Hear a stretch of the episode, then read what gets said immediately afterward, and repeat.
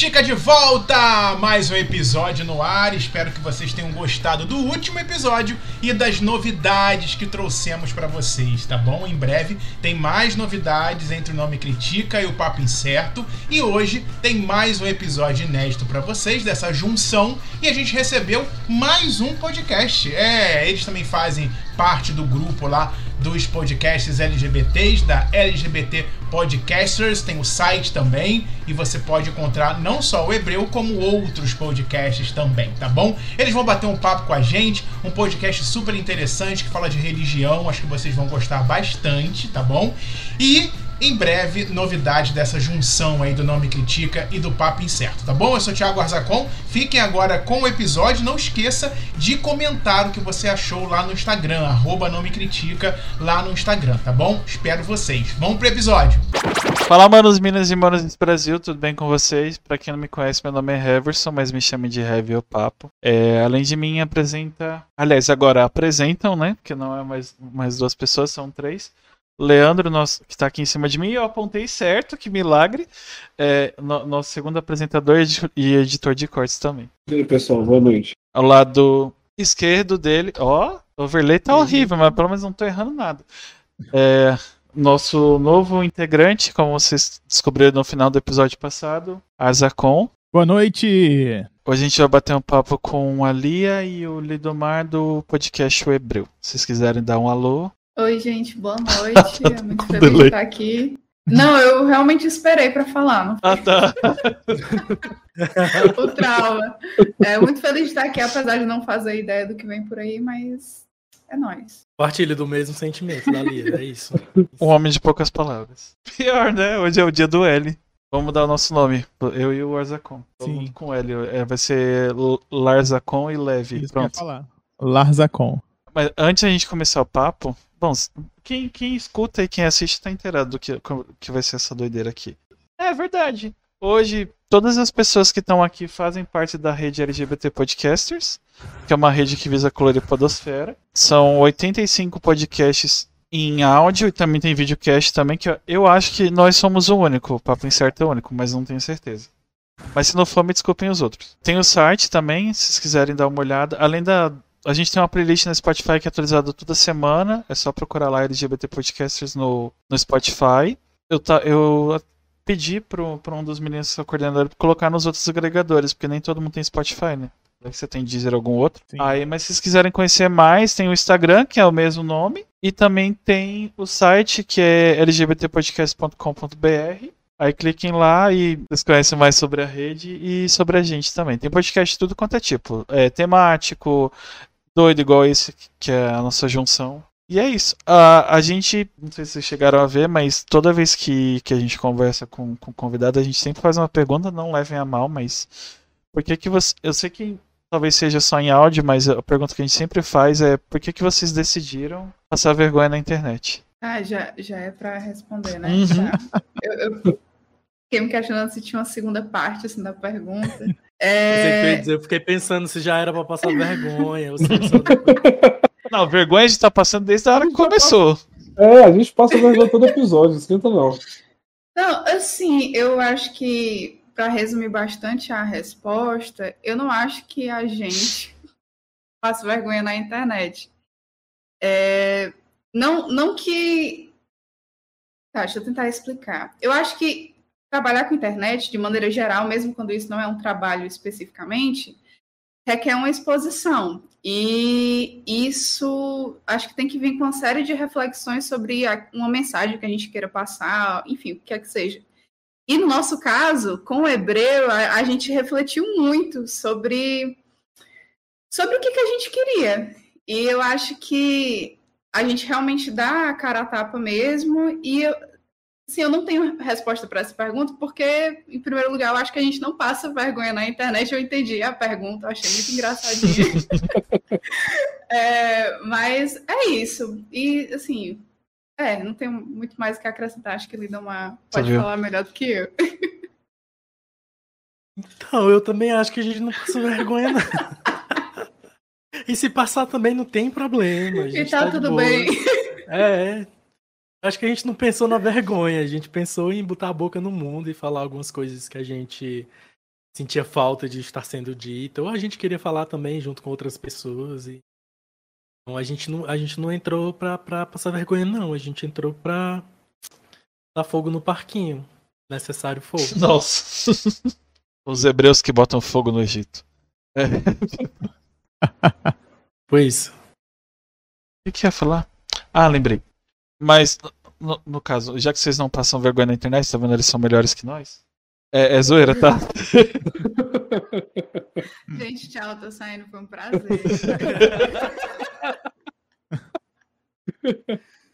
Não queria estar aqui, mas estou. Não, é zoeira. É, queria falar, mas por, por que, que vocês tiveram a ideia, tipo, de fazer o podcast? Por que, que foi o nome hebreu? Na, na verdade, meio que tá, tá explicado no perfil, mas pra quem não conhece, por que exatamente que vocês tiveram essa ideia? Quer falar, amigo? Sim. Fala aí. Então, sobre o nome, é, hebreu, pra gente é uma ideia de, de movimento, né? A gente pensa o espaço do podcast como um, é, um espaço onde a gente encontra pessoas é, e a gente de alguma forma está colocando as religiões, as espiritualidades, sobretudo das pessoas que a gente traz ali naquele espaço, naquele espaço em movimento, em diálogo. É, e, e o nome hebreu traz essa ideia porque é hebreu, o povo de Deus, em constante trânsito, né? A galera levou um tempão até chegar naquela a dita terra prometida. Até Uhum. então, era uma galera que estava no caminho 50 anos no deserto, né? Então, supostamente nessa busca de, de encontrar com Deus e encontrar outras pessoas e brigar com um monte de gente e sobreviver e chegar lá. Então, é, é essa ideia de movimento, né? O hebreu por isso. A gente, a gente queria movimentar esse espaço é, de diálogo, sobretudo, porque tem um monte de gente religioso cristão falando muita merda e a gente queria botar a cara no mundo para dizer que nem todo mundo que é cristão fala merda, é fascista, é bolsonarista, enfim, essas coisas aí.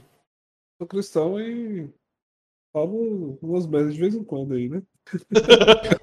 Não, po- pois é, eu acho que até retomando um pouquinho a pergunta anterior, a gente resolveu é, dar a cara a tapa na internet justamente porque a gente acredita que an- anterior a nós, anteriormente a nós, tinha muita gente passando vergonha.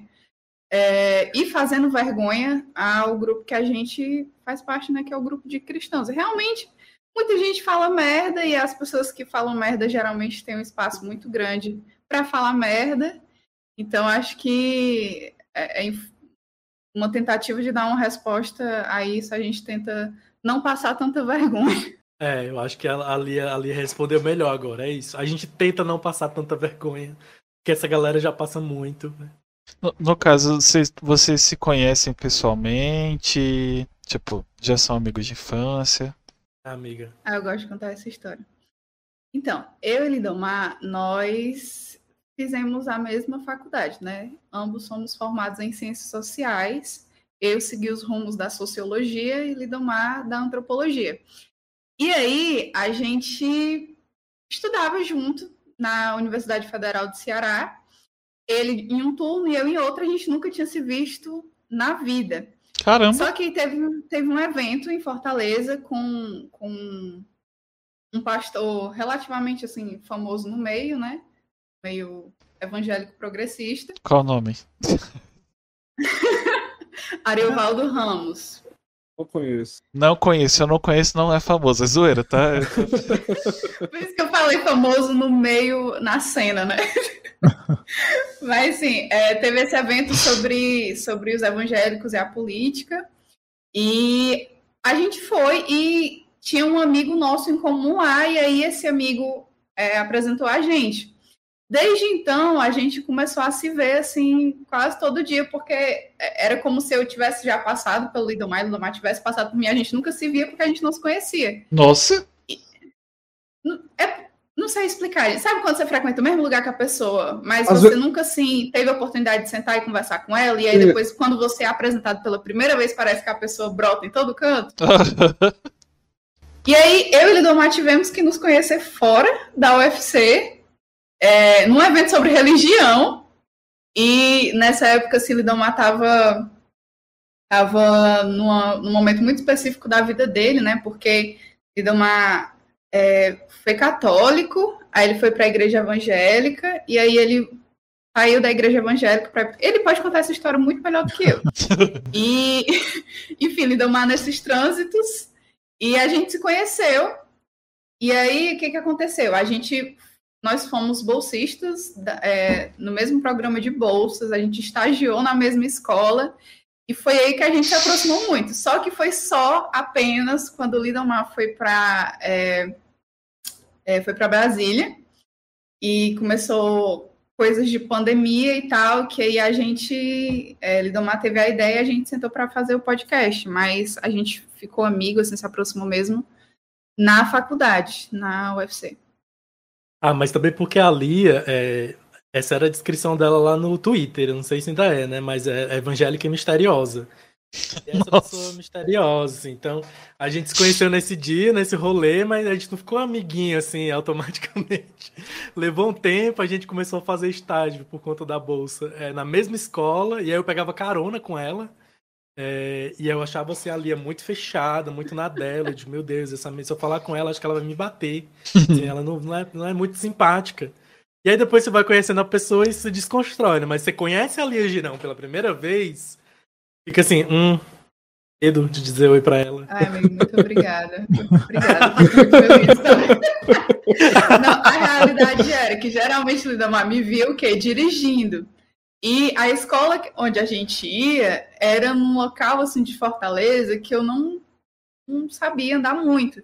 Então, eu sempre me perdia, eu sempre pegava um caminho errado.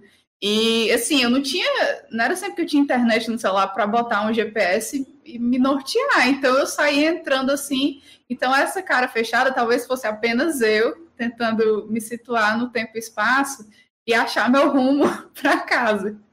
Mas sim, geralmente eu sou uma pessoa de, de poucas palavras, carinha meio fechada, mas é isso. De gente bom coração. Gente, de bom coração. É, o coração é bom às vezes.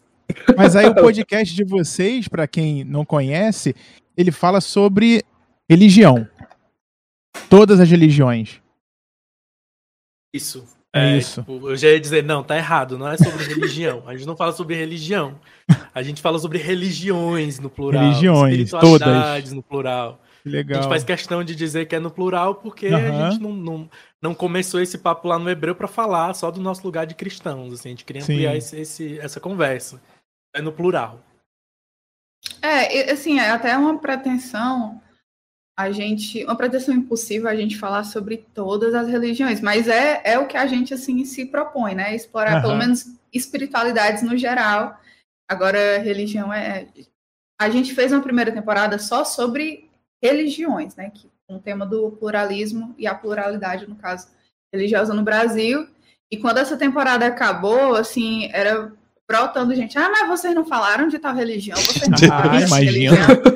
E eu, meu Deus do céu, bote mais assim, umas duas temporadas com, sei lá, 20 a 30 uhum. episódios. Cara. Tem, tem o quê? 8 mil religiões, sei lá? Ah, só Deus sabe, eu não sei nem se Deus tem esse dado, mas. Eu acho que tem muito mais de 8 mil. Ele, muito mais de 8 mil. Aliás, qual deles, né? Qual, qual, qual Deus? Exatamente. É. E vocês levam é, é, convidados de outras religiões para debater? Porque, assim, eu acho que, não sei se é uma percepção só minha, mas é, a gente sempre tem aquela história, né? Ah, religião, futebol, política não se conversa, né? E eu achei muito interessante o podcast de vocês falar de religião e de todas as religiões com as pessoas, com a fé daquelas pessoas, né? No que elas acreditam e, e, e manter um diálogo, né? Porque é, a sensação que a gente tem é que é sempre uma, uma luta para impor uma religião ou a outra, né? E acho que ouvir a fé do outro, né? Que é, é uma coisa tão particular, né? É algo que toca, né? A pessoa de uma forma tão genuína que, nossa, muito legal, parabéns. Uma iniciativa incrível. Já deu alguma treta com algum convidado que você é... estava conversando? Porque, sei lá, um, um exemplo, o, o cara era da, de uma religião, sei lá, hindu. Aí. Deu algum, já deu alguma controvérsia no, no papo de vocês? Não, não deu, velho. É, para explicar melhor, né? É, a gente está agora vai pra quarta temporada. E é, não é assim, não é a cada episódio a gente fala de uma religião diferente, não é isso. É, religião e religiões e espiritualidades é, é, a nossa linha central. A gente conversa várias outras coisas que perpassam a espiritualidade e a religião. Porque vocês estão conversando com dois cientistas sociais, gente. É as pessoas mais loucas que existem. Então, é, assim, isso é verdade. Tá o tempo inteiro pensando cultura, sociedade. Eu não discordo, porque é, realmente eu já pensei em estudar faculdade de vocês e depois que eu vi eu desisti. É. Então, então a gente a está tá pensando nessas relações de maneira ampla e de que forma a religião, a espiritualidade perpassam essas relações, né? Então, primeira coisa, nossa primeira temporada a gente fez de fato é, uma série panorâmica, pluralidade religiosa no Brasil. Então, a cada episódio na primeira temporada a gente trouxe uma religião. Por exemplo, o candomblé, a umbanda, o islamismo. É, mas isso não se seguiu, assim, tipo, aí na nossa temporada anterior, a gente tem um episódio discutindo Estado laico, porque discutir isso é fundamental para se conversar sobre religião. Que legal. Sobre liberdade religiosa. Que vocês estudam sobre folclore. Legal. A gente... que estado laico do Brasil é um folclore, né? carregando. Eu também fiquei. Eu também fiquei. Falei, o que, que ele tá falando? Saiu isso. Tirado nota 10. Então, o nome do episódio é Estado Laico, o mito brasileiro, né? Você, é. algumas conclusões. Mas, mas respondendo, é, Leandro, não, nunca deu treta. Nunca deu treta, porque Nossa, não é propósito nosso trazer a galera e botar assim, duas pessoas que discordam absolutamente e aí bota essa galera para brigar. Não é essa a ideia. É, quando a gente. No final dessa primeira temporada, a gente fez um episódio é, que o propósito era fazer o diálogo interreligioso. Assim. Então a gente realmente botou as pessoas de religiões diferentes para conversarmos. Mas era exatamente para a gente falar do, do, respeito, da tolerância, por mais uhum. problemático que seja a ideia de tolerância, porque, é, voltando um pouquinho, né? Quando a gente decidiu falar sobre pluralidade religiosa no Brasil, é porque o Brasil é um país hegemonicamente cristão, entre evangélicos e católicos. E por conta disso, há muito preconceito com outras religiões, sobretudo uhum. religiões de matriz afro-indígena. E aí tem um nome mais específico para isso, é racismo religioso. O próprio então, candomblé é, é muito. É muito preconceito, tem muito preconceito em cima dele, né? Candomblé, a, Umbanda. essas coisas, Umbanda e tudo mais. O, o, o povo já, já associa a macumba, ah, aquela é macumbeiro, não sei o quê. É isso aí. então a nossa, a nossa ideia era primeiro é, possibilitar as pessoas conhecer um pouco mais dessas, dessas religiões, porque a maioria da galera está bem na superfície, no senso comum, com vários estereótipos. Então a gente queria proporcionar que as pessoas conhecessem melhor essas religiões e conhecessem ouvindo de quem é da religião. A gente também vindo da academia, é, eu tenho, eu sou antropólogo, eu tenho muito ranço disso é, de uma de, de é, você chama o especialista que fez uma pesquisa para poder falar daquela religião. Velho, tudo bem, mas é uma outra abordagem, uma outra realidade, uma outra narrativa, porque ele não, não é o lugar de quem dá vivência. Uhum. E a gente não queria é, não queria reproduzir isso. Então a gente decidiu que todas as vezes que a gente fosse é, apresentar, falar sobre outras religiões no hebreu, a gente convidaria pessoas das religiões para falar das religiões. Então lá no episódio sobre o candomblé, tem um Ayalorixá, ou seja, uma autoridade, uma sacerdotisa de candomblé, Caramba. que é a Tiffany Odara, é, e o Maia, que na época era Mozenza de Incosse, né? ou seja, eram pessoas do candomblé e de tradições diferentes, porque o Maia era do candomblé Angola, a, a Tiffany de outra tradição, né? porque não é a mesma coisa, é, e para essa galera falar. Então, não rolou treta, é, porque a nossa proposta não é rolar treta. Sim. Isso é incrível, né? É, é isso, é a pessoa trazendo a vivência dela dentro da religião sem a crítica, né? Para as pessoas entenderem, né? E aí quem se interessar, né? Ouve a, a, o sentimento, né? Porque eu acho que religião é amor, né? Então, assim, você ouvir e, e se propor também é um ato de, de carinho, de amor, né? Pelo outro ser humano. Nossa, é incrível. Tô, tô, quero muito ouvir. eu sou um bandista, então assim, eu falo isso numa, num, num local que eu já passei por muito muito olhar, né? As pessoas olham meio torto, ai, um bandista, sabe? Não, não quer falar sobre isso. Aí a religião não vira um papo naquela, naquela conversa ali, entendeu? Porque, ah, ele é um bandista, mas ele tá aqui, tá aqui nesse círculo, então tem que tolerar ele aqui, então, mas não vou conversar sobre isso, porque o que ele falar, e as pessoas têm medo também, acha que, sei lá, é um bicho-papão que vai pegar ela, se ela ouvir falar sobre o espiritismo, enfim. Então, por isso que eu, eu, eu acabei não tendo muito tempo para para pesquisar o, o, e ouvir o, o, episódio de vocês, mas vou ouvir com certeza. E é isso, me, me chamou muita atenção por essa, esse local de, de conversa, né? E não de conflito, e não de tentar trazer a verdade absoluta. Muito bom.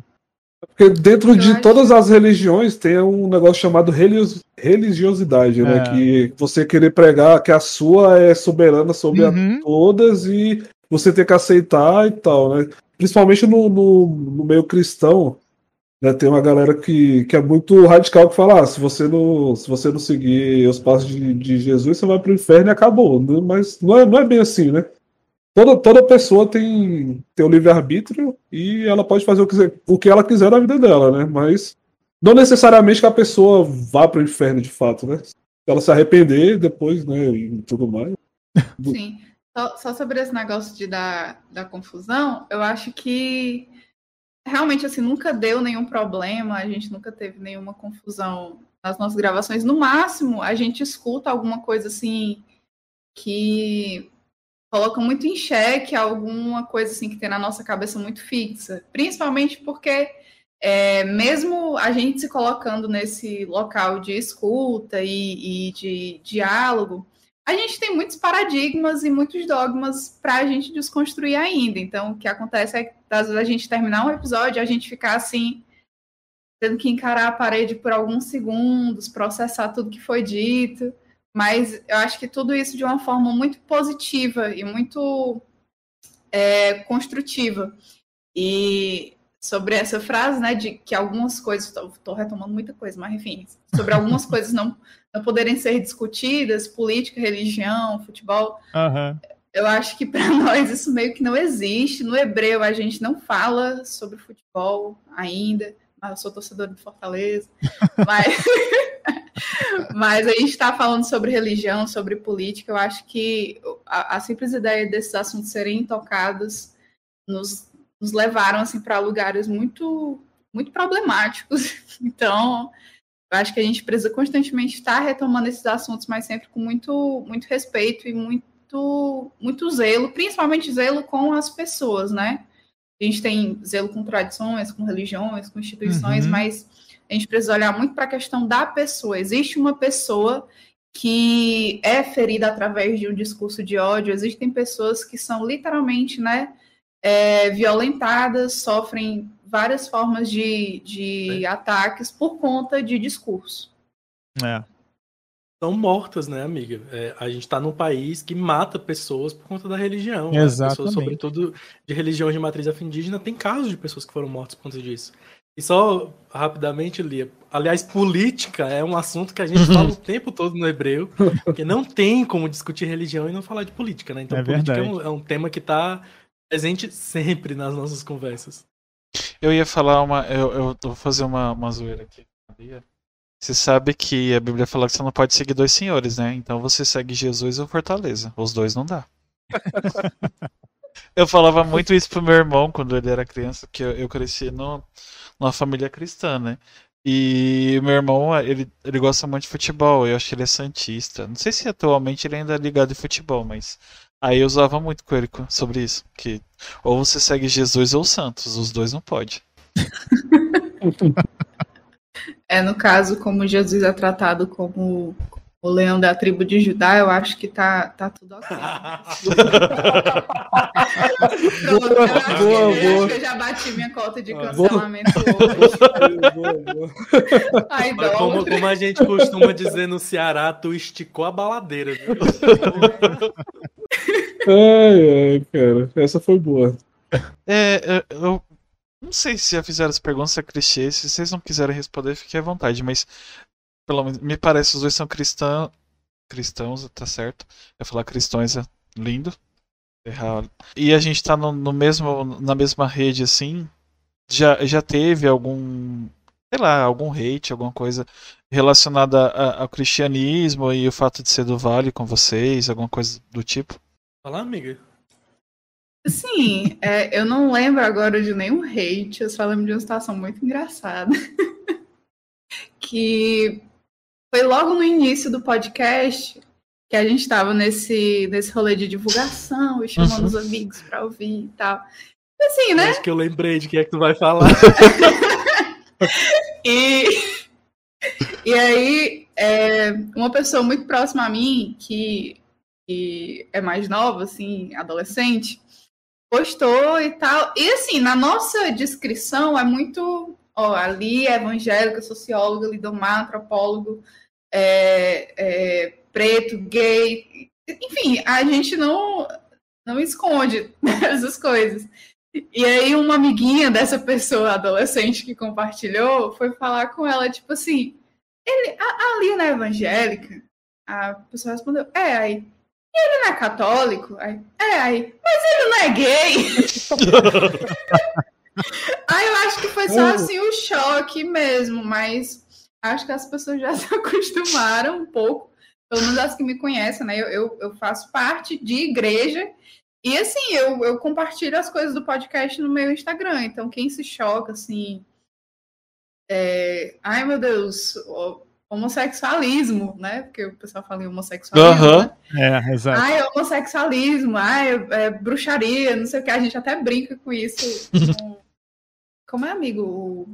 No Drops, né? Que a gente bota, tem bruxaria, tem não sei o quê. Porque realmente, eu acho assim, que meio que não tem hate. Quando você deixa as coisas muito abertas, é que nem você se apoderar do negócio do. É, de chamar de maconheiro. Ok, chama de maconheiro, sou um maconheiro mesmo. E aí? Sabe, a pessoa então, não tem mais como lhe ofender, porque você, você já. Você, você próprio entra na, na zoeira junto, né? É, porque assim. Não, não, existe. Vendo nessa live, Lia. Era, era, isso, era isso que eu ia perguntar. Você já sofreu algum, alguma perseguição na igreja, por exemplo? Porque é uma coisa que eles pregam contra, né? Por exemplo de alguma forma, alguém ficou sabendo e falou alguma coisa, mas... Assim, eu, eu realmente não sei é, a porcentagem de pessoas da, da minha igreja, por exemplo, que já escutou o podcast.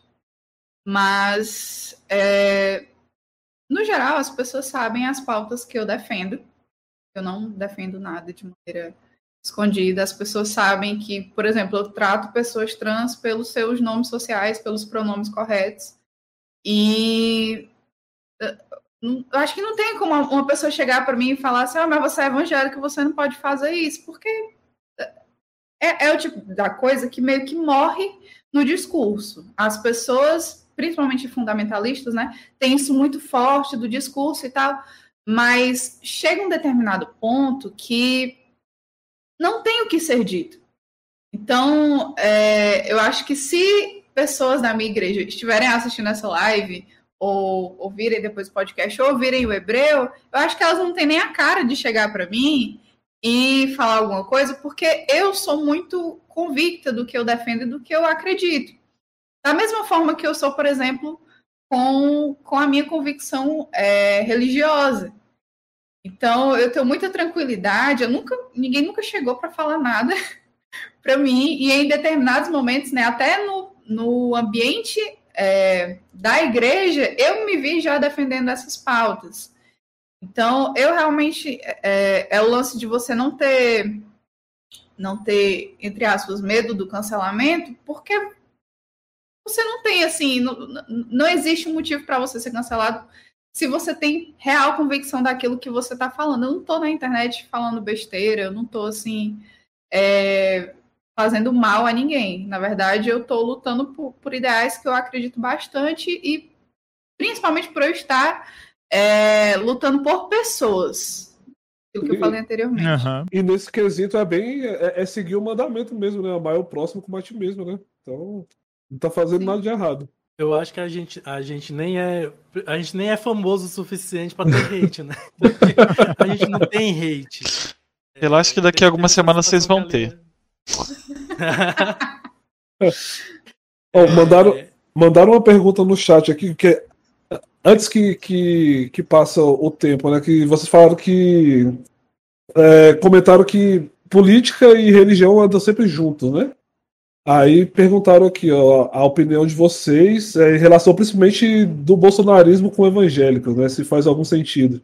É, se esse casamento faz algum sentido, né? Essa ligação, né? É. Os bolsonaristas é. evangélicos e tudo mais. Véi, eu vou começar dizendo que não deveria fazer. Não é. deveria, né? Porque se você entende que as pessoas que são evangélicas supostamente estão alinhadas ao evangelho, ou seja, a mensagem, a vida do Cristo, não deveria, né?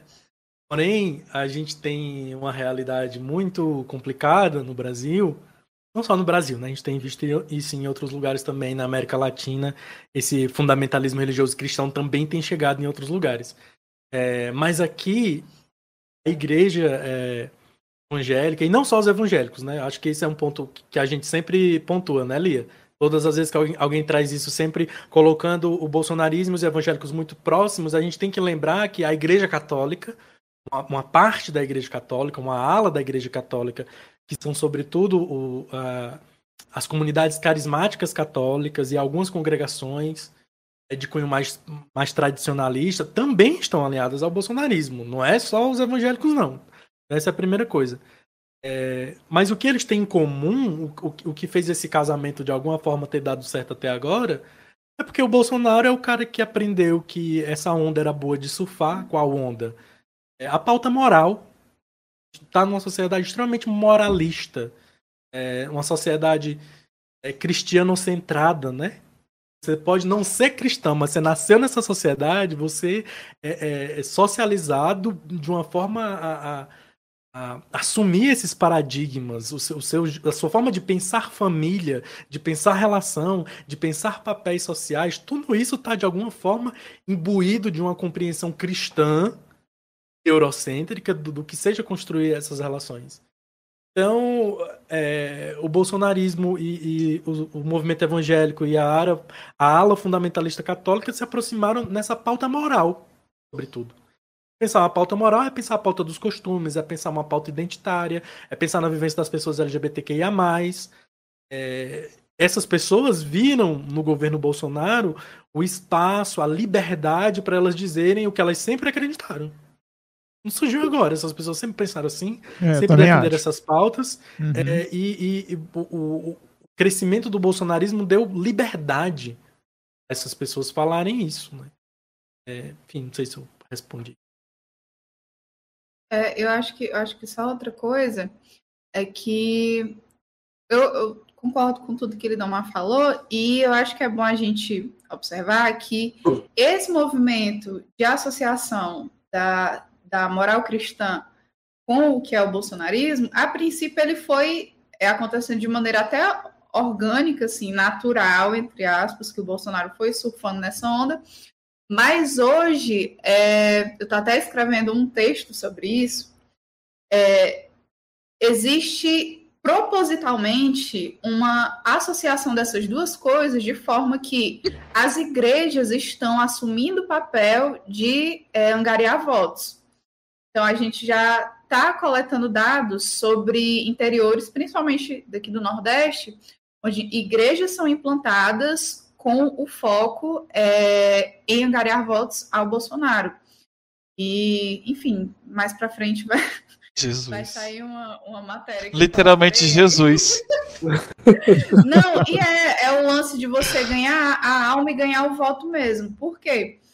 Porque é, aquilo que o Bolsonaro fala de feliz é a nação cujo Deus é o Senhor, que é um versículo bíblico, é, se tornou feliz a nação que que é governada por um cara que se diz cristão. É governado pelo Bolsonaro, né?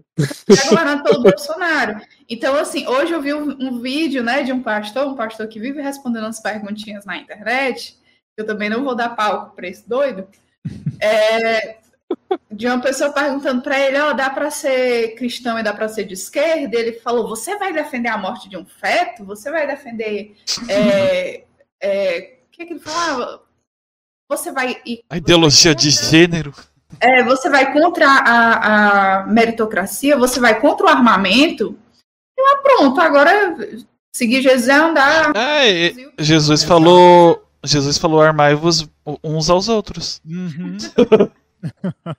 Como eu vos armei. E é muito engraçado porque antes as pessoas ainda, ainda tinham esse cuidado de tipo assim, não, você ser cristão, você não pode ser nem de esquerda nem de direita. Mas hoje, necessariamente, as pessoas estão indo pelo caminho, tipo assim, ó, você tem que ser de direita, você tem que ser bolsonarista, e é arma, e é não sei o quê. E não basta então, ser assim, de direita, tem que ser de extrema direita, né? É, é um buraco assim que até a, a gente está tentando né, sair, mas eu ainda não vi o fundo desse poço. Isso me preocupa. Me preocupa também. Bastante. É. Uhum. Eu não acho que a gente já atingiu, não. Eu acho que ainda tem como piorar. Meu Deus. Isso me preocupa. Isso realmente me preocupa. E esse ano tende a ser um ano bem complicado. Porque Até tem porque... eleições, né? Exatamente. Eu tenho dito também, aliás, não, não só eu, né? É, esse casamento do, de uma parte dos evangélicos, né, eu também sempre faço questão de dizer isso, que é de uma parte dos evangélicos, é. não dá. O movimento evangélico no Brasil não é homogêneo, longe disso. Longe disso. Então não dá para dizer os evangélicos como se fosse todo mundo uma coisa só, assim como também não dá para dizer que a Igreja Católica apoia o Bolsonaro. A gente tem alas evangélicas e católicas que apoiam o governo Sim. caradamente, né? Então isso é uma questão. Mas é, o casamento desses grupos com o bolsonarismo não é porque é o Bolsonaro. Esses grupos fariam esse casamento político com, qualquer liderança qualquer que levantasse as pautas. O Bolsonaro levanta. Então é o que ele defende é o ponto de contato entre esses grupos e esse movimento político. Então, é, o Bolsonaro pode perder a eleição, esse movimento não vai morrer. Depende dele estar no governo ou não. Porque qualquer político que se alia a essas pautas, e a gente está vendo cada vez mais no Congresso uma forte presença de parlamentares que são evangélicos, sobretudo, isso não vai acabar com o Bolsonaro, porque independe do Bolsonaro. O Bolsonaro foi o cara inteligente pra caralho entendeu que ele podia surfar nessa onda. É. Eu só não sei se ele foi assim. Eu, eu só. É, eu concordo com tudo que o Lamar falou, mas eu acho que chamar o cara de inteligente é forçar um pouquinho. Não, eu entendi, eu entendi, amigo. Ele, é só falar. É só falar que ele teve uma percepção muito boa. Ele, né? Será que ele teve? Será que ele teve alguém, né? É, Foi, cara. é, porque não, não, não ah, consigo ah, imaginar que ele. Quem... Ele já se sabotou várias vezes. Eu acho é. que sempre fica assim, umas 50 pessoas atrás dele. Nossa, pra ele muito. não ter assim, feito uma merda muito maior do que o que ele Nossa. fez, porque o cara nem partido tem mais. É, eu imagino os então, bastidores assim, dele. Meu Deus, que essas pessoas a... sofrem. é isso. É isso, dificílimo. Eu sei de uma falaram, É igual o Ítalo falou no, no chat aqui, né? Por exemplo, o, esses pastores mais radicais é, falam: ah, você não pode ser de, de esquerda por, por causa disso, tipo, é, aborto, tu é, tu é a favor do aborto, a favor daquilo, pena, é, pena de morte, blá blá blá, né? E só que do lado da, da direita tem aquele aquele lance também que o Bolsonaro fala, bandido bom é bandido morto, não é, não é pregar a morte do mesmo jeito também? Sim. Eu, eu acho é, não, é que isso toda a vida é válida desde que seja do seu meio e não seja, Exato. entendeu? É. Exatamente. Eu retomo o que a Lia começou dizendo nas primeiras perguntas. Por que, que a gente resolveu passar vergonha na internet e a gente disse que não, não veio passar vergonha? E a gente não veio passar vergonha mesmo, sabe por quê? Porque essa galera que fica com esse discursinho raso, que quiser discutir isso com a gente, velho, a gente, a gente conhece a Bíblia. A gente Exatamente. é cristão de verdade, a gente também lê a Bíblia. A gente, a gente não, não, não fez é, faculdade de teologia, mas a gente também conhece um tanto da teologia. E a gente sabe, cada vez mais, a gente tem aprendido isso nos espaços do hebreu, porque a gente tem trago pessoas que estudam a teologia, que são biblistas, especialistas no texto, e a gente tem cada vez mais se convencido de que essa galera a vida inteira torceu o texto até sair sangue para o texto dizer o que o texto na real não diz. É isso que eu ia falar galera, também. O que essa galera aprendeu a fazer, essa galera é, Primeiro, o discurso, a, a, discussão morre quando as pessoas. Ah, mas isso é a palavra de Deus. Isso mata qualquer discussão. Porque o uhum. que, é que você vai discutir com, com aquilo que é a palavra de Deus? E, obviamente, eu e Lia aprendemos que o discurso, a discussão não pode morrer aí, porque é, dizer que esse livro é, a palavra de Deus não é suficiente. Esse livro foi produzido num contexto histórico, cultural, por pessoas claro. em, em, diferentes contextos, e isso ressoa no texto. Então, quando a gente olha para o contexto histórico, o que está por trás do texto, a gente vê que todos esses discursos, com relação ao aborto, inclusive, com relação a, a a relações homoafetivas, a vivência das pessoas LGBTQIA+, não se sustenta. Nem, nem o modelo, de, o suposto modelo de família tradicional que se fala no Brasil e se atribui a um modelo cristão, nem isso se sustenta na Bíblia. Nem a família de Jesus se encaixaria no modelo daquilo que é dito de família cristã é tradicional brasileira. O texto não sustenta. A base fundamental de todo o discurso fundamentalista cristão nem se sustenta se a gente for olhar direito e com responsabilidade para a Bíblia. Então, nesse quesito, a gente não passa vergonha, não, filho. Porque se você vier discutir com a gente com esse discursinho raso, vou dar uma voadora no meio do teu peito. A pessoa não vai passar vergonha. Mas você tá brava? e Lindomar, é exatamente isso que você falou. As pessoas espremem a palavra para levar o que ela acha de correto ou que deve ser né, seguido e isso vai se propagando em várias pessoas, né, que não, não leem, não, enfim, não são bem né, é, dirigidas ali. É, é. E isso é muito sério, né? A gente tem muitas pessoas que acabam não lendo e seguem aquela aquela igreja, aquele pastor, aquele o padre, enfim, que, que e, e isso fecha a mente, né, dessas pessoas e elas se tornam pessoas raivosas, pessoas intolerantes, exatamente por isso. E, e eu queria entender, eu ouvir um pouquinho de vocês sobre é, esses influenciadores, né? Sei nem se pode falar assim, religiosos, né? A, a, as pessoas que têm o dom ali da, da fala, da, de, de pregar, e que prega dessa forma, de que relação afetiva não, não existe, que eu tenho, eu passo, já passei por situações é, complexas e que no primeiro momento me magoou e depois devido a, ao amor, né, que a gente tem um pelo outro, enfim. É, Tiago, eu entendo, quer dizer, eu aceito você, mas eu não entendo porque isso, é, a relação que você tem, ela não cabe no que eu acredito na palavra de Deus. Então, assim, eu sou seu amigo, gosto de você, mas aquilo que eu falei no início, né? Não vamos discutir isso aqui, deixa isso aqui de lado e vamos só tratar do Tiago aqui, que é legal e que, né, e que tem pensamentos parecidos, mas essa parte deixa para lá. O que, que, vocês acham disso? Como é que isso bate em vocês? Já ia falar do, dos influencers aí por enquanto, mas eu queria só pontuar, só pontuar uma coisa, né? Porque eu, eu também fui aprendendo isso. Também pode ser problemático, a gente sempre diz assim, ah, mas é porque as pessoas não leem. Se as pessoas lessem, por que isso também é problemático? Porque, de fato, o texto bíblico, a gente está falando de um texto. Qual é a idade da Bíblia, amiga? É, enfim, um texto antiquíssimo. Então, de fato, não, não é uma leitura fácil. É. O que, o que eu fico puto, eu fico com raiva, não é da irmãzinha lá, fulana de tal, que sei lá, fez o, o fundamental e, e, tá tentando ali compreender aquele uhum. texto, não é dela que eu sinto raiva porque ela entendeu errado. Eu sinto raiva do pastor que sentou no banco da academia, cursou teologia, aprendeu a fazer o exercício correto de leitura e interpretação, porque existe um método para ler esse texto, interpretar esse texto, e ele simplesmente ignora coisas que todos eles sabem, porque admitir isso é quebrar a estrutura de poder que sustenta as relações na igreja. Então, é, não é suficiente dizer assim ah, que as pessoas precisam ler, porque às vezes pode ser muito difícil de fato entender uhum. o texto. É.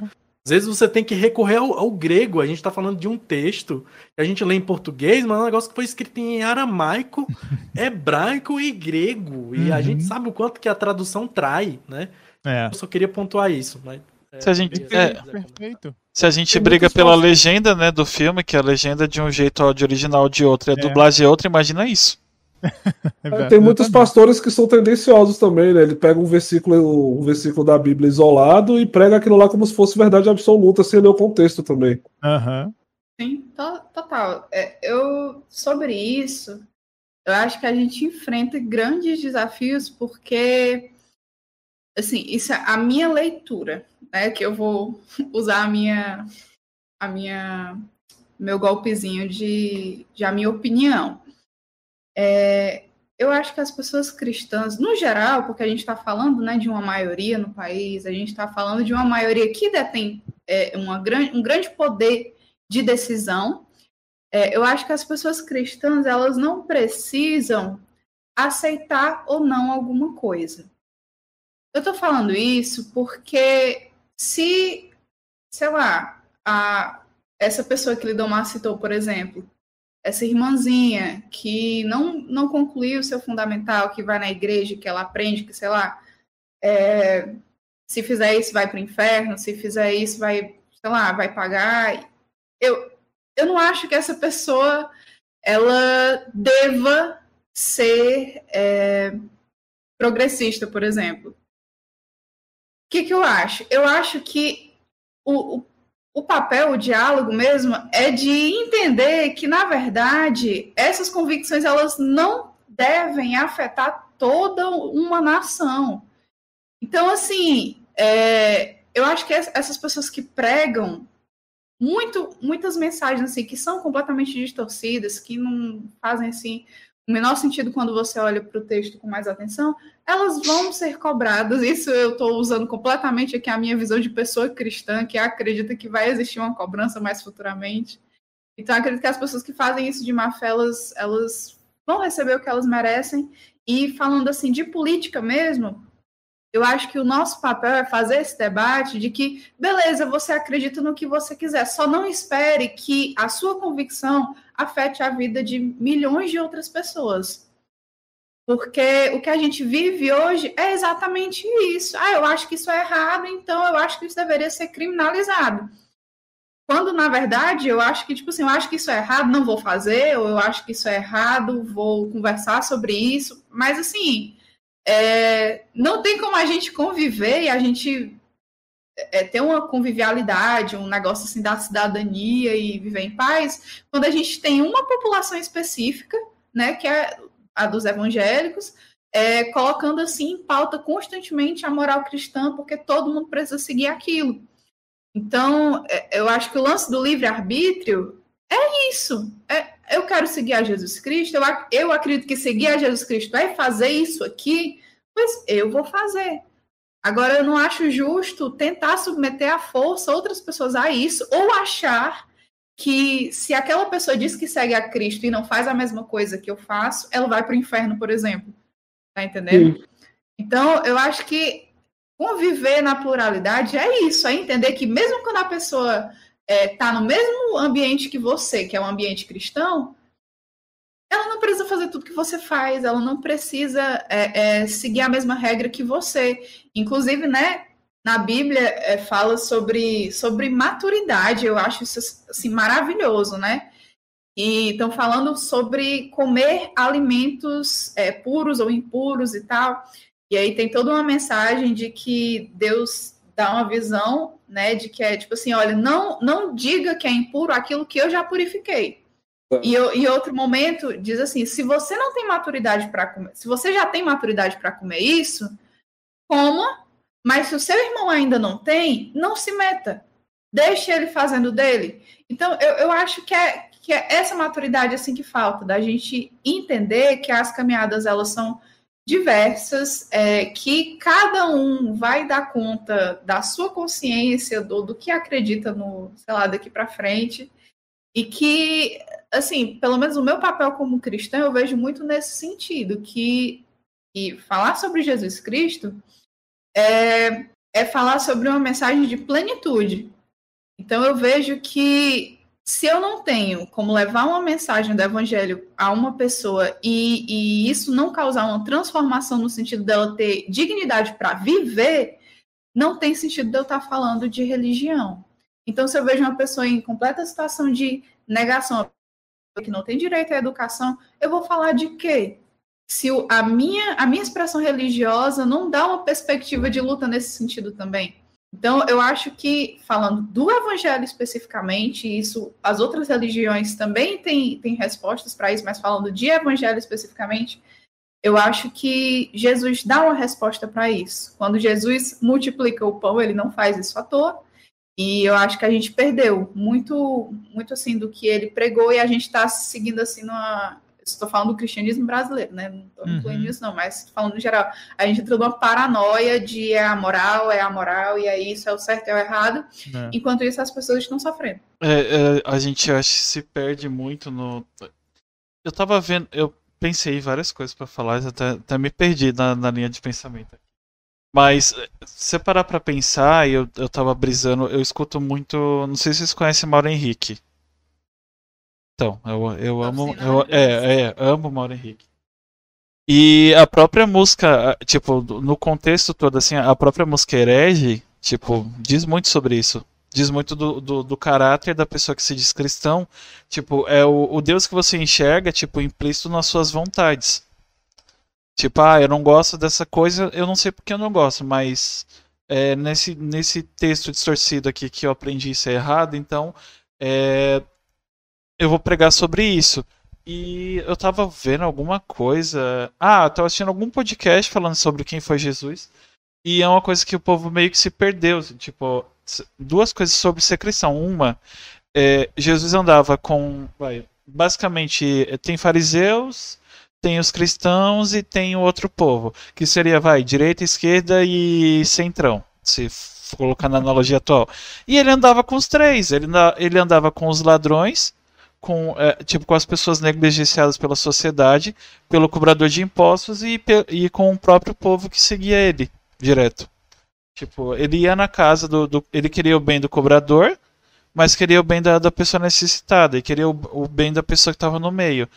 E eu não sei, eu, eu acho que mais falha, principalmente quanto mais velho A eu galera também em quem, em quem ele descia o cacete. né? Aham, é o povo que vem fazer a mundo. cantina na Mas igreja. quando precisou bater nos religiosos, literalmente ele bateu. Então, Com assim, certeza. não é eu ando com todo mundo e tá tudo bem andar com todo mundo. É, era todo meia assim, tá- Tudo bem, não. E Não, tipo, não é bagunçado também, né? E é uma coisa que eh, o povo não entende, acho principalmente, eu não sei se é Apocalipse que cita isso, se eu tiver errado, vocês me corrijam.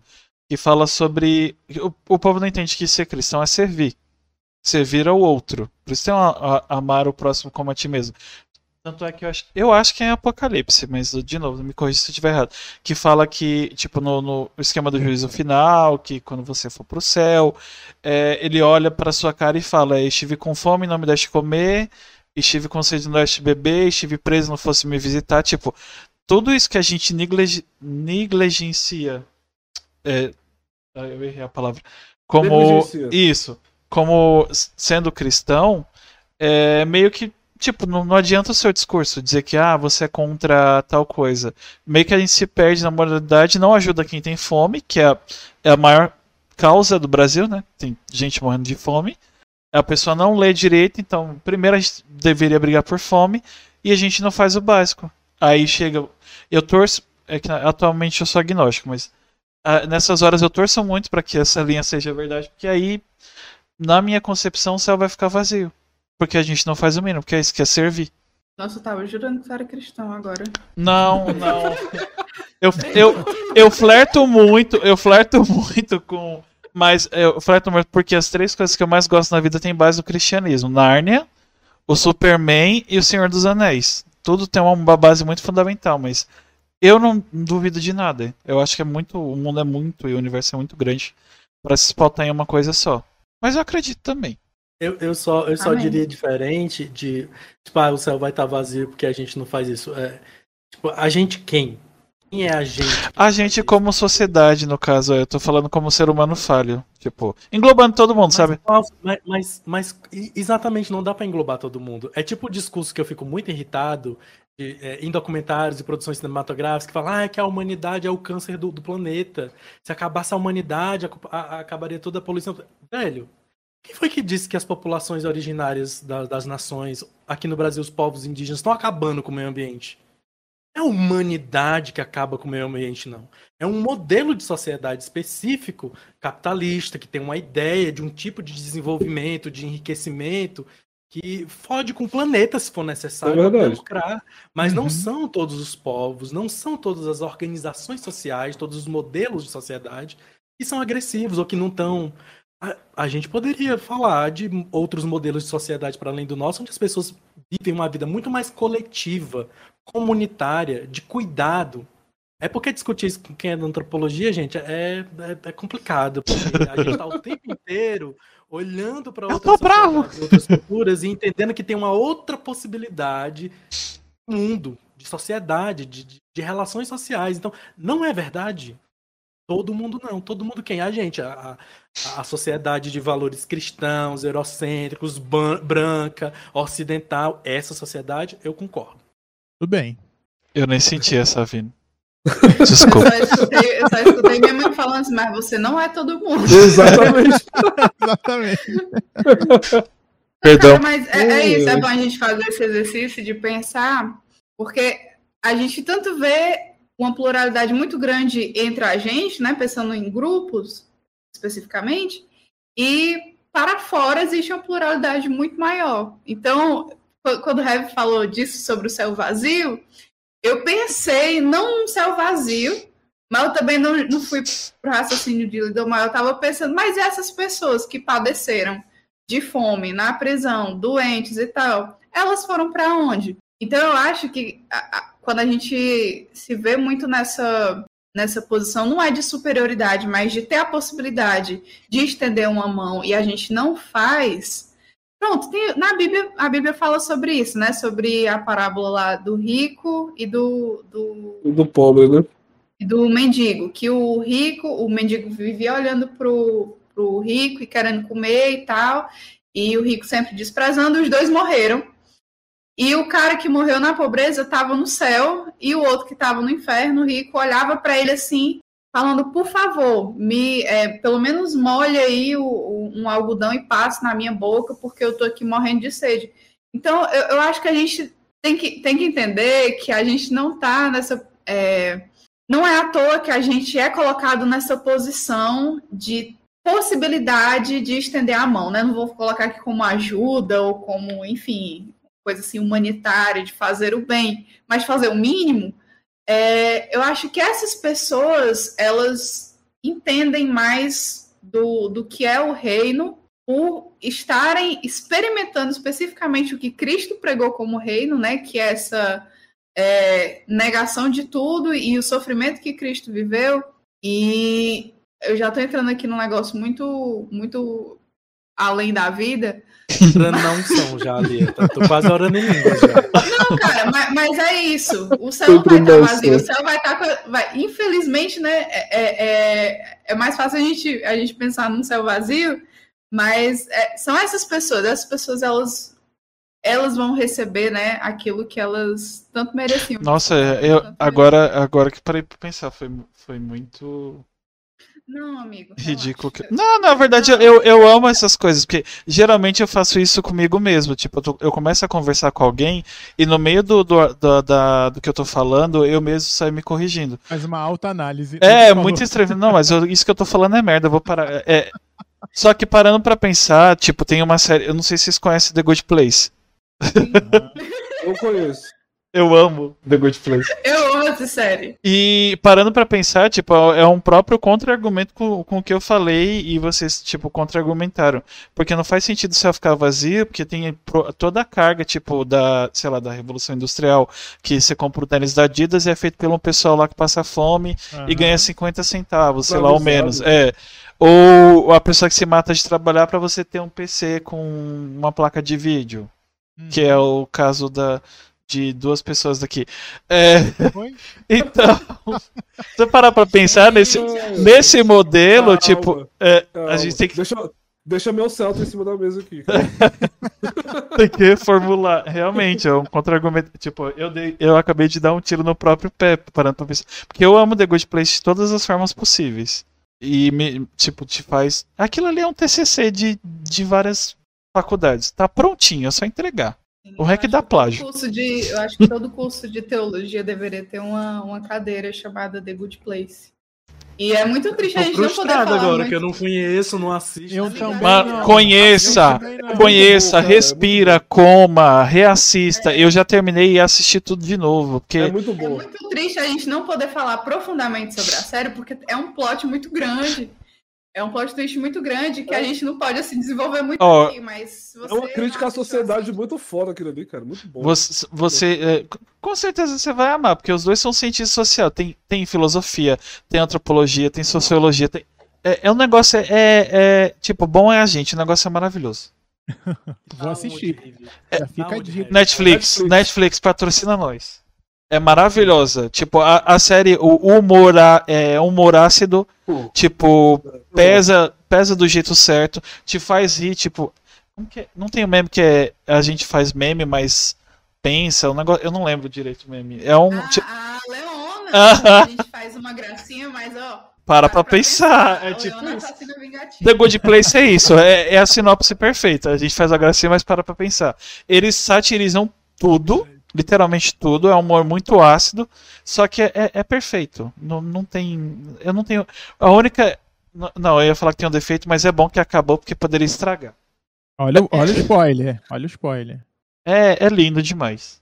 E, e é pequenininha, gente. É episódio pequenininho. É, 20 são minutos. cinco temporadas. Gostoso demais. É uma minissérie, é, é É. 20 e poucos minutos. São quatro cinco episódios. temporadas.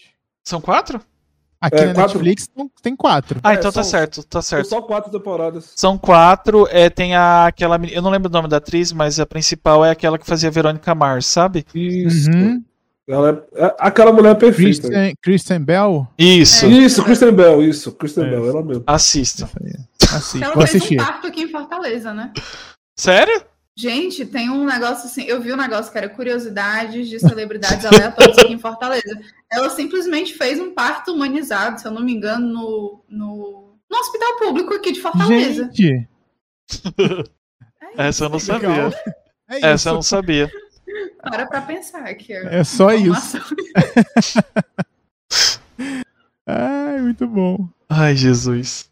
Literalmente, ai, Jesus. Ai, Jesus.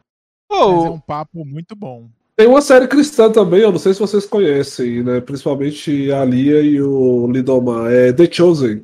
É muito boa. Tem ela, ela, é- ela tá no Google Play, assista. Fala da. é, fala da história de, de Jesus, como nunca foi contada em nenhum filme nem nada. Cara, é muito bom. Muito bom mesmo. Procurem no, no.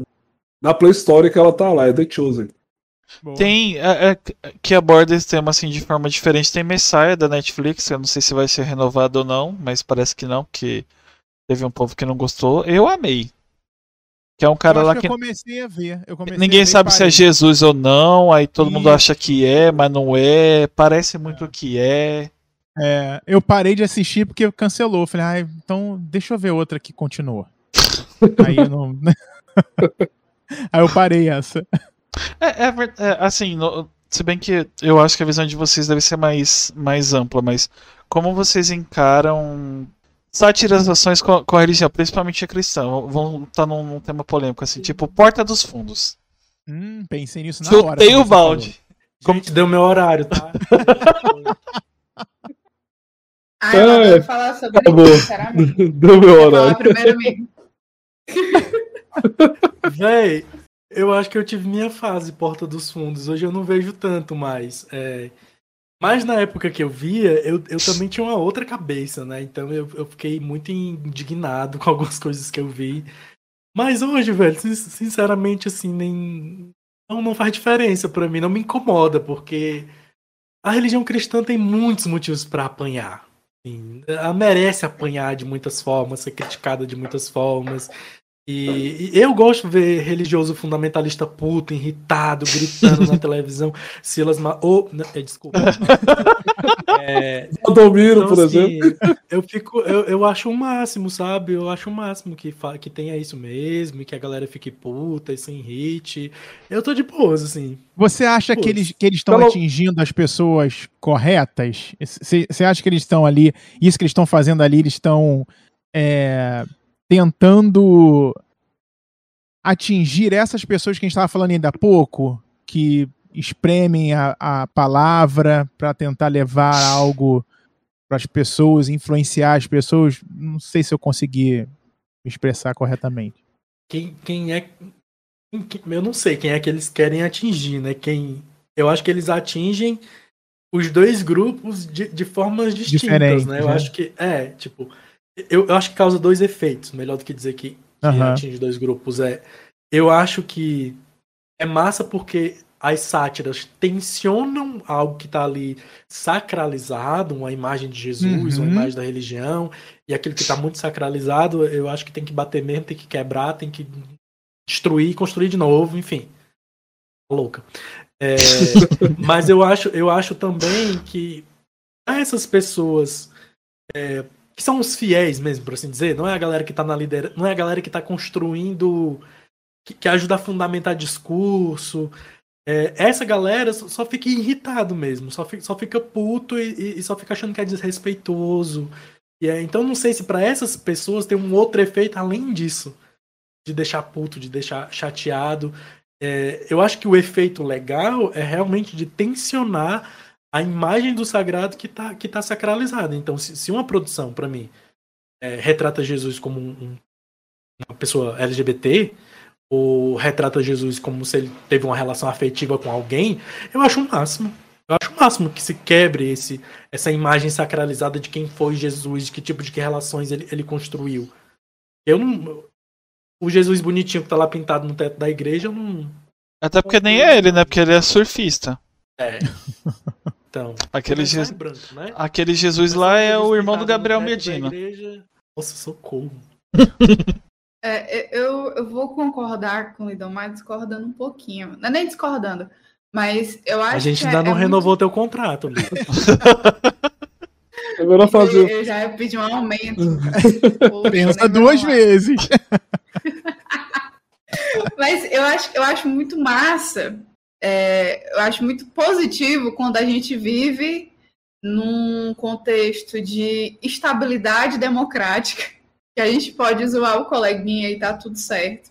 Agora, assim, que a gente escuta muito, ah, mas os evangélicos fizeram isso, e os evangélicos são burros, e os evangélicos defendem isso. É, eu, eu, acho que a gente tem, tem, tem que fazer muito mais um esforço para construir esse diálogo da melhor forma possível do que é, muitas vezes é, usar o humor. Isso aqui eu não estou falando de sátira, eu não estou falando assim de humor provoca provocativo, eu estou falando de um meio específico que muitas vezes faz piada machista, faz piada uhum. gordofóbica, faz uma uhum. série de piadas problemáticas e que é, usa a religião como muleta também para ofender. Então, eu, eu acho massa quando causa esse tensionamento, mas quando é no sentido de provocar e de causar um desconforto, como eu acredito que muitas vezes é, e eu não estou falando assim de, de dizer que ah, Jesus andava com as pessoas, ou aquela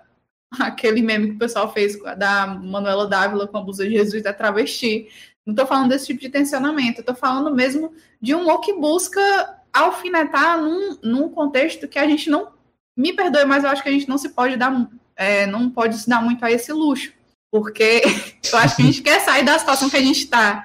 Infelizmente, é, a gente ainda precisa é, convencer as pessoas de que, olha, você é evangélico, mas você pode não votar nesta criatura. Uhum. Só que a gente não consegue fazer isso quando essas pessoas que estão tentando fazer isso também estão cutucando a onça com vara curta.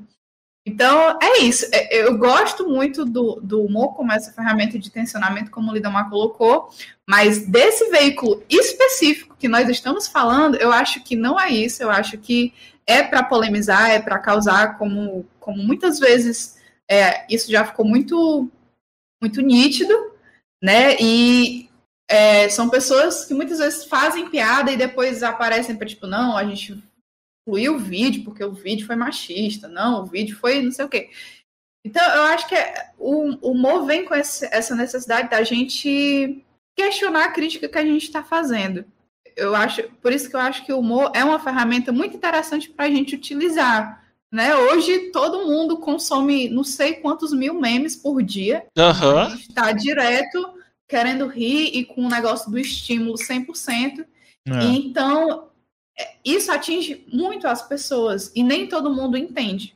Então, eu concordo 100% com o Lidão, eu só queria acrescentar mais isso. porque, porque o Hebreu agora só vai ter um membro, gente. Acabei de descobrir aqui, ó. Porque a gente está numa situação muito problemática, sabe? E é o que eu falei, eu, eu ainda tenho medo do que vem por aí. Então, É. se, eu, se eu fosse do conselho deste canal, deste canal em, em questão né, do YouTube, eu falasse, para, gente, vamos frescar com outra coisa. Sabe? E tem bastante Vamos- coisa, vamos- né? Vamos levar para outro lado, sei lá, porque realmente dá para fazer isso, mas com respeito. Com respeito, Entendi, assim, amigo, até as entendi. pessoas que não concordam com a gente. Eu concordo. Eu... De olhar tua caixa de e-mail depois. tá? E é uma linha muito tênue, né, do humor. É. né? Não, mas é, é isso. é, é exatamente difícil, é difícil. Você conseguir equilibrar o humor, né? A crítica dentro do humor, ela é muito difícil de até porque as pessoas cada tem, tem interpretações diferentes, né, da, da para a mesma piada, né? Então, ela ela chega em, em cada indivíduo de forma diferente. Então, é, é interessante ouvir de vocês é, é, sobre isso, porque foi tão polêmico há um tempo atrás, né? Agora acho que deu uma. Não sei se as pessoas já deixaram pra lá, né? Enfim. Não, e foi, eles fizeram assim outras coisas, aí meteram Jesus num puteiro e saiu Isso. matéria. Então não tem mais o mesmo efeito, porque já foi. É, Eu, eu acho que, assim, eu, eu, eu vou puxar a sardinha meio que um, sei lá, pra, pra mim, não sei, pelo, pelo que me pegou, que no ano, tá, ele, ele no- acho o primeiro polêmico, assim, não foi tão polêmico quanto o segundo, que foi o mais polêmico de todos, no primeiro ele teve a última ceia lá, ele fez um monte de coisa, matava, ressuscitava, eu acho, Tiago, algum outro apóstolo, e ele tinha uma relação com Maria Madalena, mas não foi tão polêmico. Agora, no outro ano que colocaram Jesus gay, pronto, o mundo acabou.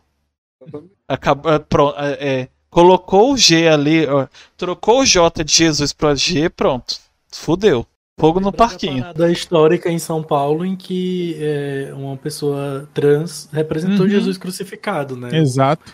Tem, tem muita coisa. É, um- é um negócio muito louco, é, é identitário, assim, de é, se, se tá na Bíblia que ele veio por todos e para salvar todos, então ele é todos.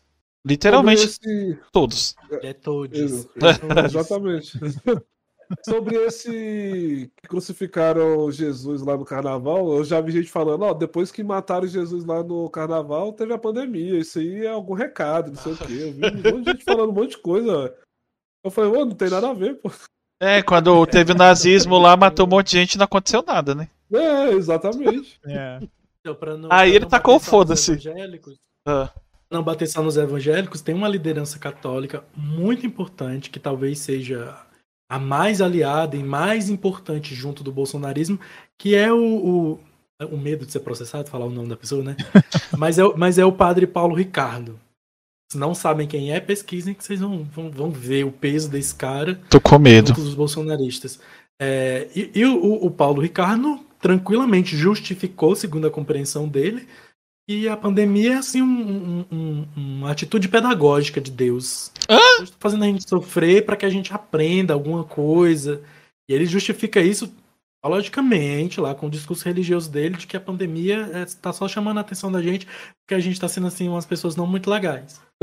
É, A gente tá precisando melhorar, né? É, e ele é uma das principais vozes né, do meio católico. Ele tem foto. Com, é, é um padre que ficou famoso. talvez- vocês não estejam ligando o nome à pessoa. É um que apareceu numa, numa foto que eu acho que tá ele, Olavo de Carvalho, e um dos filhos do Bolsonaro. E Ah, ele eu sei um quem é. padre- Nossa, Eu mas é os que é, cavaleiros, que é é. os cavaleiros do Apocalipse? Eu sei É. que é agora. Essa, essa, é fizeram muito meme com essa foto. esse é o Paulo Ricardo. Só o cidadão de bem na mesma foto. Meu Deus do céu. Que foto, hein? Fotão, hein? Ah, não dou- eh, a gente tá chegando no, no nível de que eu não duvido de nada. Gente, gente da, em- da igreja flertando com racismo, justificando racismo. é. Flertando? É, eu tô sendo legal, sabe? Com um assunto que não é pra ser legal. Não sei porque eu tô sendo legal. A igreja, a, igreja, a igreja não tá flertando com racismo. A igreja no Brasil, para falar do contexto que a gente conhece, a igreja no Brasil ela ajudou a estruturar o racismo. O racismo que está presente hoje, a igreja ajudou a estruturar. A igreja católica, sobretudo, no início, no processo de colonização e, e de escravização das pessoas africanas, mas a igreja evangélica também.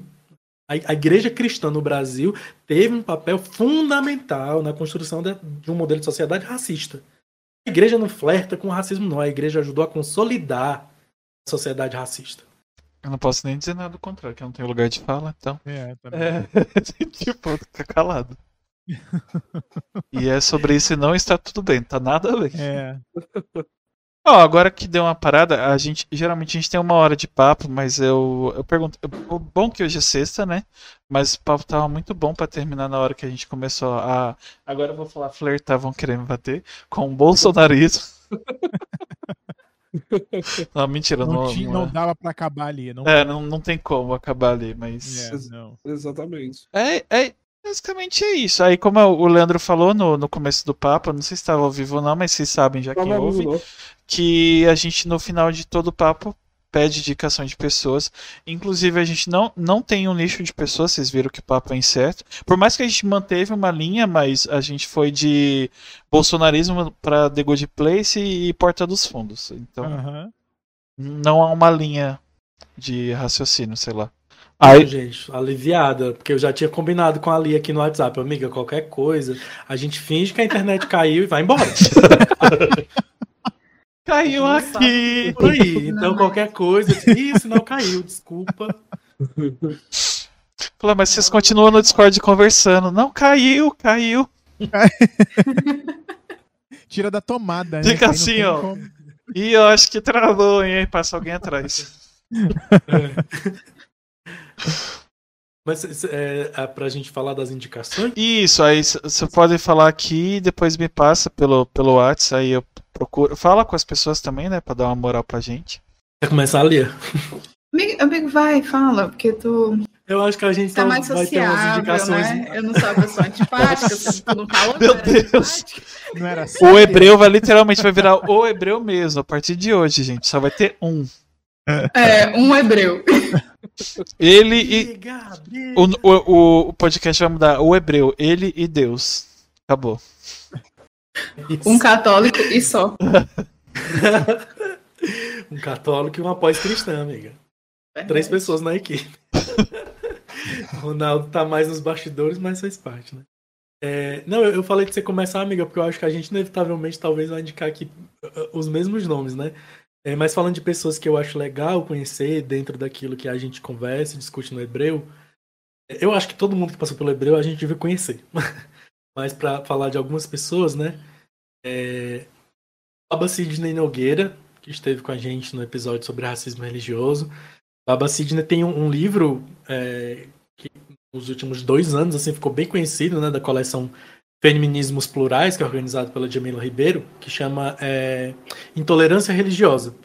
Então é um, um babalorixá, portanto um sacerdote de terreiro, falando sobre intolerância religiosa, sobre racismo religioso nesse livro. É, e também um acadêmico, né? Porque ele tem doutorado em semiótica, então ele faz uma discussão muito interessante Nossa. super recomendo. É, para além dele, eu acho que é importante conhecer também da nossa primeira temporada aí a Tiffany Odara, que é, é uma Yalorixá, é uma mulher trans, negra e é uma sacerdotisa de terreiro. Então conheçam ela também. É, a Anisté, né, amiga? Tem que conhecer a Anisté. Se você quer entender melhor, se você chegou aqui e ouviu pela primeira vez pessoas LGBT que é mais cristãs, como assim? Que papo é esse? Pois conheçam a Reverenda Sapatão, Anisté, Caralho. doutora, Nossa. teóloga, Quebrando a internet. Quebrando a internet. É, a Anisté é uma teóloga queer é, que traz discussões muito interessantes. Ela passou pelo hebreu também, então eu acho que é uma pessoa muito massa de conhecer. Conheçam o Jackson Augusto, arroba afrocrente. Esse cara tem feito um barulho muito massa também. Que- é, e eu acho que é isso. não, ficar, não vou ficar aqui o resto da noite indicando um monte de vocês conhecerem. Tem convidado até o fim do ano já. É.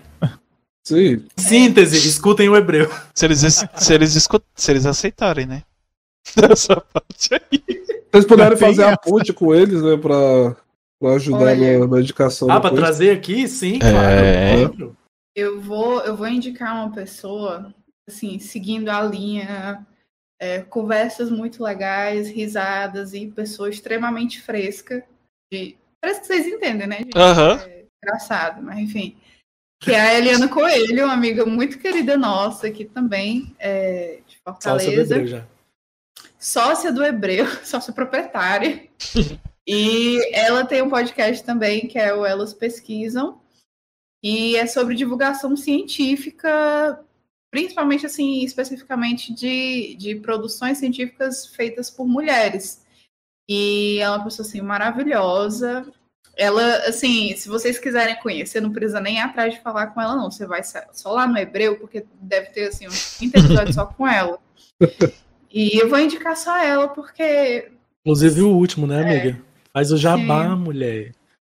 Ai, não vou fazer, não, porque eu não tava, não participei. Nossa, é, só, mas... só, os shades, viu? Só os shades. Nem não, mas, fazendo mas... bastidores. Não é porque eu esqueci mesmo, amigo.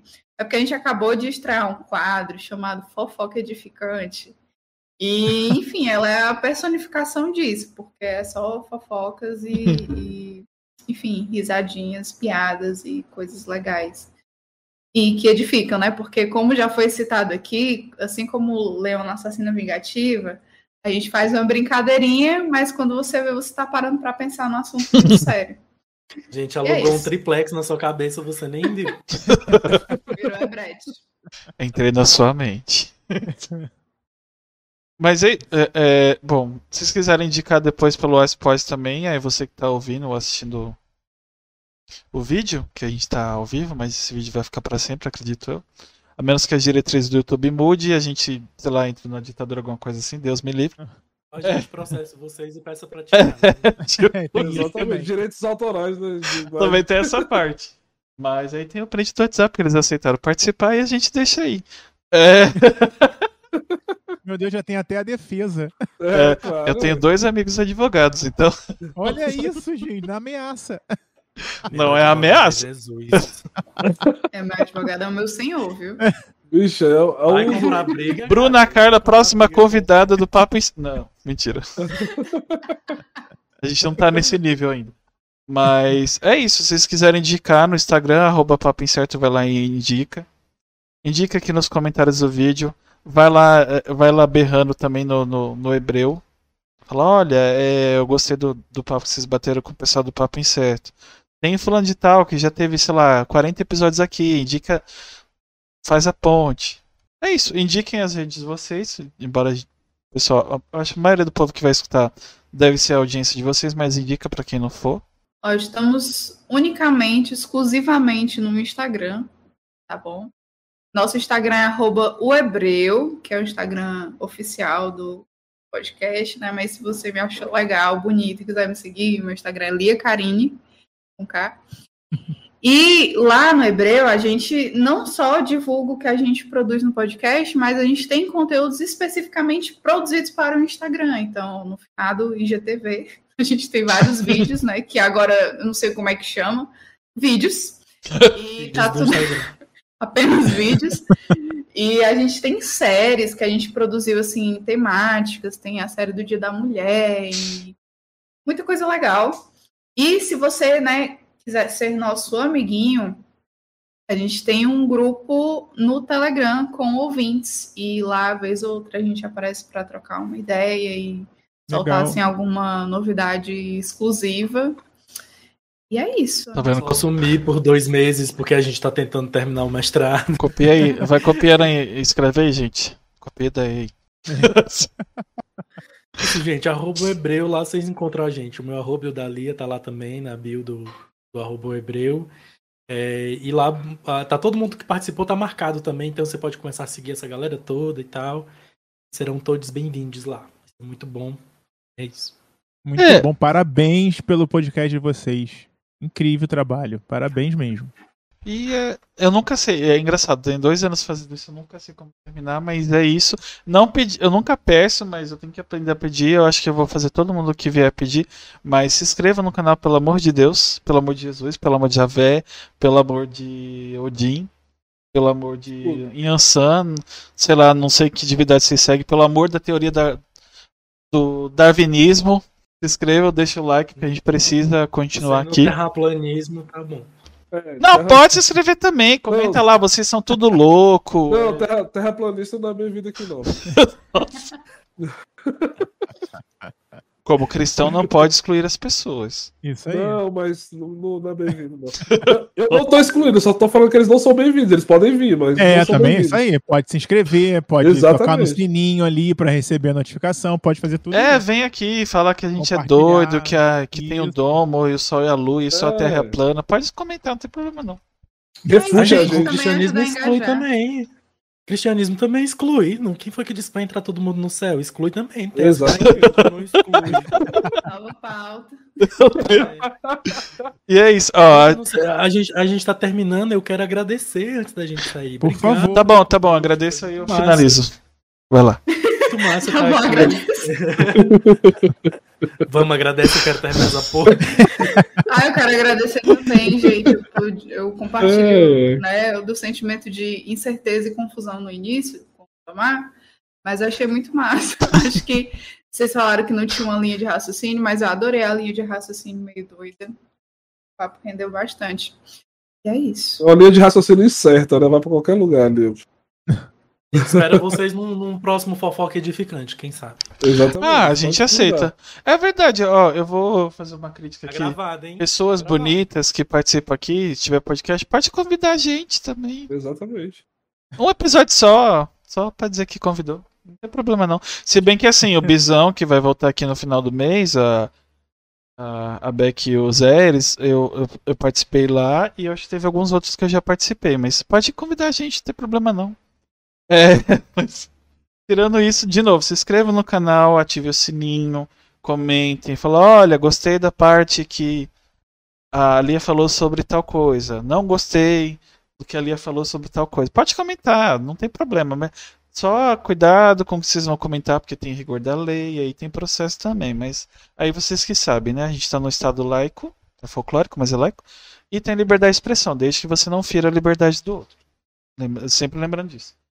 E é isso. Qua- Hoje é sexta, né? O áudio sai 24 horas depois, dessa vez vai sair, tá? Não é é porque a gente tá trabalhando semana, mas como hoje é sexta, amanhã, no horário que começou esse episódio, vai estar lá em áudio, todas as plataformas de stream que vocês imaginar que a Anchor a- alcançar. Assistam a gente também, como, como o Azacão falou no outro episódio, faz o seguinte, coloca o vídeo no YouTube, coloca o coloca a sua caixinha de som no, num stream, coloca cada fone, cada um num, num aplicativo diferente e escuta. Se você não entender, aí você vai lá no, no Não Me Critica. Se você entender, volta aqui pro Papo Incerto até a gente decidir o que vai fazer. Entendeu? Isso. E o não me critica quarta-feira, hein, gente? É, Quarta-feira, quarta-feira. novo episódio. Isso aí. Quarta-feira, que horas? Arroba não me critica. A hora. Pô, né? Só sabe que é quarta-feira. Quarta-feira. Arruma- Entre, entre, entre 001 Isso. e 11h59 vai estar lá. Dia D na hora H. Se não for terça e não, não chegar quinta, é a quarta. Tá ali. Não é segunda e não é quinta. É quarta. Isso. Entendeu? Nem terça. É. Mas pode ser Né? sexta. Mentira, só quarta. É uma frase que a Dilma falaria. É.